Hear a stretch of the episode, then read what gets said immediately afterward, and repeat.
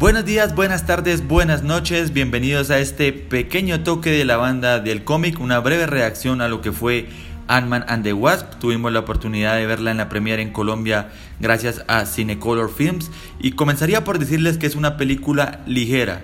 Y en este caso ligera no es algo negativo, no es que la película no me haya gustado, sino todo lo contrario. Eh, no está cargada de la complejidad de otras, pero es muy divertida, es muy entretenida y el humor funciona bastante bien. ¿Por qué esta palabra humor? Porque hemos venido en algunos casos criticando que se está excediendo la fórmula, que a veces hay personajes a los que se les siente forzado el humor, pero acá no, porque vemos a Hank, vemos a Scott, vemos a Hope, vemos a los amigos de Scott y sabemos que ellos en la esencia tienen el humor.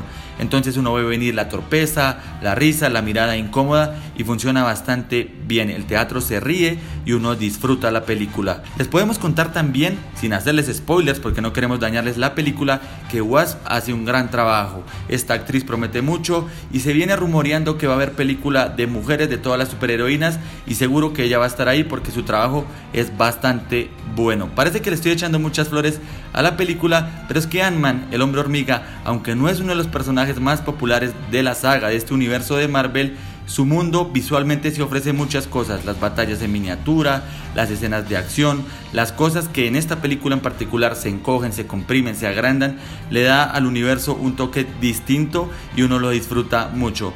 Tal vez lo que no funciona del todo es el tema de los villanos o del villano, porque no es tan claro que haya un villano, no sé si la película lo haga a conciencia, pero lo que sí es claro es que deja como la mesa servida para cosas mucho más grandes, nos abre el universo cuántico y parece que van a ocurrir muchas cosas con esto.